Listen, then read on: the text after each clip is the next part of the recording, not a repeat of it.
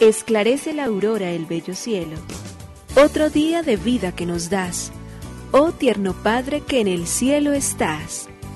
A esta hora, unamos nuestros corazones en alabanza al Señor, Creador de todo cuanto existe.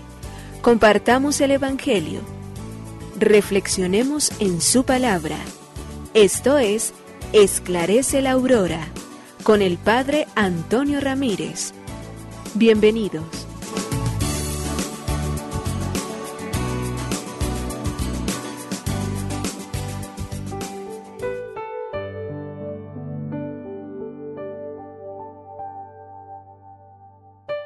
Muy buenos días, hoy domingo 24 de abril del año 2022, hoy es el segundo domingo de Pascua. El primero que lo hemos vivido prolongado a lo largo de toda esta semana, donde nos hemos estasiado en cantar el gloria, en reconocer a Cristo resucitado en medio de su comunidad. Hoy nos encontramos con esa bellísima imagen del Señor de la Misericordia. No podemos quitar nuestros ojos de ese manantial de gracias, de ese manantial de misericordia que llueve sobre el mundo entero y que bien el San Faustina Kowalska nos ayuda a descubrir, pero de manera especial el Papa Juan Pablo II en Divis Misericordia, en la misericordia divina del Señor, nos llevó a que nos enterdeciéramos y a que reconociéramos el Dios bueno, justo, santo, misericordioso, que nos regala en este segundo domingo de manera especial el sacramento de la reconciliación. Nace a la luz entonces de la resurrección. Es cuando Jesús resucitado en medio de nosotros, cuando entonces manda a los discípulos a perdonar pecados en su nombre, a absolver a la comunidad de los creyentes a quienes humildemente saben reconocer sus faltas, se postan delante de Él, piden perdón delante del Señor y hacen el propósito de la enmienda, es decir, de no volver a caer en las mismas faltas. Es un domingo cargado de muchísimos sentimientos, de mucha alegría. Es un domingo que nos lleva a nosotros entonces a ponernos en esa clave misericordiosa con la cual la lectura siempre nos da, va dando a nosotros el poder de encontrar cómo Dios se apiada de nosotros y no nos ha dejado solos, sino que nos muestra la bondad, la grandeza, la justicia, la santidad. Y nos sirve para ellos hoy entonces el testimonio de un incrédulo, el cual, rendido a los pies del Señor, entonces acepta para decir, Señor mío y Dios mío. La más bella de las confesiones de fe que hemos podido escuchar nacen en el entorno y en el entramado de este Evangelio de este domingo, cuando lo primero que hace es la aparición Jesús y regala la paz. Luego viene ese mandamiento del amor y finalmente ese desafío que le coloca el mismo apóstol para decir y dar crédito porque no se fía de la palabra de sus hermanos, cómo es de importante creer en la comunidad y lo que la comunidad también dice para que se convierta para nosotros en camino y encuentro con Jesús resucitado. Alegrémonos en este día, en la aleluya, en el día de fiesta, pero ante todo en el Señor misericordioso. Por ello le decimos gracias, oh Señor, Creador del universo. Nos unimos a la Iglesia Universal que ora. Esclarece la aurora el bello cielo, otro día de vida que nos das. Gracias a Dios, Creador del universo, oh tierno Padre que en el cielo estás. Nuestras voces unimos al concierto que el universo eleva ya en tu honor. Desde la tierra al cielo más profundo, tierno Padre magnífico Hacedor, conserva nuestras almas sin pecado, a nuestro cuerpo da fuerza y salud y nuestra mente ilumina piadoso con un rayo benéfico de luz. Por nuestra amada patria suplicamos, por la iglesia elevamos oración, por nuestros amados padres y familia, siempre dichosos los hagas tú, Señor. En tu santo nombre, comenzamos este día de vida que nos das. Haz que lo acabemos santamente, oh Padre nuestro que en el cielo estás.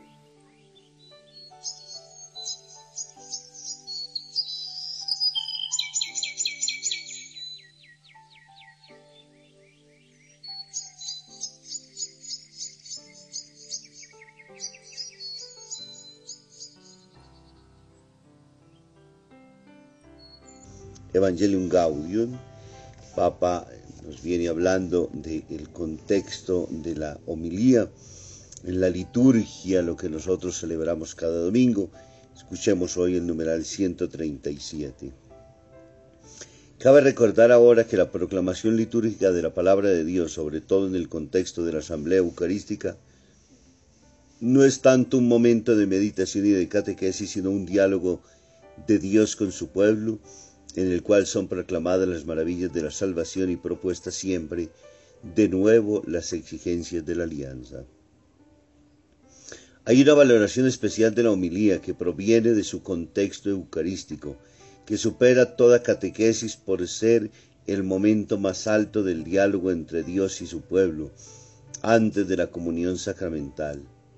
La homilía es retomar ese diálogo que ya está entablado entre el Señor y su pueblo. El que predica debe reconocer el corazón de su comunidad para buscar dónde está vivo y ardiente el deseo de Dios, también dónde ese diálogo que era amoroso fue sofocado o no pudo dar frutos. Hasta aquí el Papa Francisco en este numeral que nos invita entonces a que el que predica, el que tiene la misión de animar a su comunidad en el contexto de la celebración, sepa entonces siempre animar, fortalecer, sepa dar razones y esperanzas al pueblo creyente que celebra la Eucaristía. Lectura del Santo Evangelio según San Juan, capítulo 20, versículo del 19 al 31. Al anochecer de aquel día, el primero de la semana, estaban los discípulos en una casa, con las puertas cerradas por miedo a los judíos, y en esto entró Jesús, se puso en medio y les dijo, Paz a ustedes, y diciendo esto les enseñó las manos y el costado, y los discípulos se llenaron de alegría al ver al Señor. Jesús repitió, paz a ustedes, como el Padre me ha enviado, así también los envío yo. Y dicho esto, sopló sobre ellos y les dijo, Reciban el Espíritu Santo, a quienes les perdonen los pecados, les quedan perdonados, a quienes se los retengan, les quedan retenidos. Tomás, uno de los doce llamado el mellizo, no estaba con ellos cuando vino Jesús, y los otros discípulos le decían, Hemos visto al Señor. Pero él les contestó, Si no veo en sus manos la señal de los clavos, si no meto el dedo en el agujero de los clavos, y no meto la mano en su costado, no lo creo. A los ocho días estaban otra vez dentro los discípulos y Tomás con ellos. Llegó Jesús, estando cerradas las puertas, se puso en medio y dijo, Paz a ustedes. Luego dijo a Tomás, Trae tu dedo, aquí tienes mis manos, trae tu mano y métela en mi costado y no seas incrédulo sino creyente. Contestó Tomás, Señor mío y Dios mío. Jesús le dijo, Porque me has visto has creído, bienaventurados los que crean sin haber visto. Muchos otros signos que no están escritos en este libro hizo Jesús a la vista de los discípulos. Estos han sido escritos para que crean que Jesús es el Mesías, el Hijo de Dios, y para que creyendo tengan vida en su nombre. Palabra del Señor. Gloria a ti, Señor Jesús. El Evangelio de San Juan, el capítulo 20, versículos del 19 al 31, nos coloca hoy nuevamente entonces en el primer día de la semana, Jesús que entra en medio de sus discípulos. El Evangelio de hoy es rico de manera especial en esta grandeza con la cual Jesús, frente a sus discípulos, los llama y los anima siempre paz a ustedes. Entrando, lo primero que regala es la paz. Y es que es muy importante, no es solamente un hecho de un saludo, es de un estado anímico interior que los predispone para que se puedan encontrar con Él y para que a su vez, acogiendo lo que encuentran en Él, puedan comunicárselo a los demás. Y por ello Jesús insistirá en su presencia en medio de esa comunidad creyente de discípulos para decirles primero que reconozcan su presencia y por ello entren en comunión con Él, en el diálogo efectivo y real de lo que significa estar en paz, esperando al Señor de la vida. De manera espontánea Jesús hoy presentándose en medio de ellos entonces, después de ese saludo, ahora les dice, mostrándoles el costado, las manos, entonces eso los lleva a que se llenen de una inmensa alegría. Jesús muestra que el que ha sido crucificado es el mismo que ha resucitado. Y vuelve a insistir nuevamente en la paz. Por tres veces en este domingo del Evangelio lo escucharemos. Y ahora entonces les entrega una misión. Como yo he sido enviado por el Padre, también yo los envío a ustedes. Y de inmediato sopla el Espíritu Santo. Nosotros, cuando asistimos a la Eucaristía de los santos óleos que celebra el obispo precedente o el mismo jueves santo, lo primero que hace sobre esos óleos es soplar, sobre todo y de manera especial aquel que está destinado a ungir con el orden sacerdotal, el sagrado crisma. Y sobre él entonces comunica su mismo espíritu. Jesús les comunicó el espíritu a sus discípulos y de inmediato nace una misión. Reciban el Espíritu Santo. A los que les perdonen los pecados les quedan perdonados y a quienes no se los perdones les quedarán sin perdonar. Nosotros hemos hablado en la iglesia de siete sacramentos. Cinco, los seis, perdón, Jesús los ha instituido antes de y uno después de. Mientras vivía su vida temporal sobre esta tierra, ungió enfermos, presenció matrimonios, bautizó, caminó porque inauguró el bautismo allá en el Jordán, ungió enfermos, asistió al miles, ordenó sacerdotes, eh, instituyó la Eucaristía. Y este sacramento de perdonar pecados queda reservado después de su resurrección. La gracia del Espíritu que sopla sobre ellos y la que le concede a los discípulos para que perdonen los pecados, con ella queda instituidos los siete sacramentos que la Iglesia proclama, que son de origen divino, porque es el mismo Jesús quien los instituye, quien crea el ministro, quien hace entonces que también aquellos que son los signos sacramentales vengan usados en cada uno de ellos. Todo ello es litúrgico, todo ello es cristiano, todo ello es bíblico, todo ello pertenece a la persona del Maestro.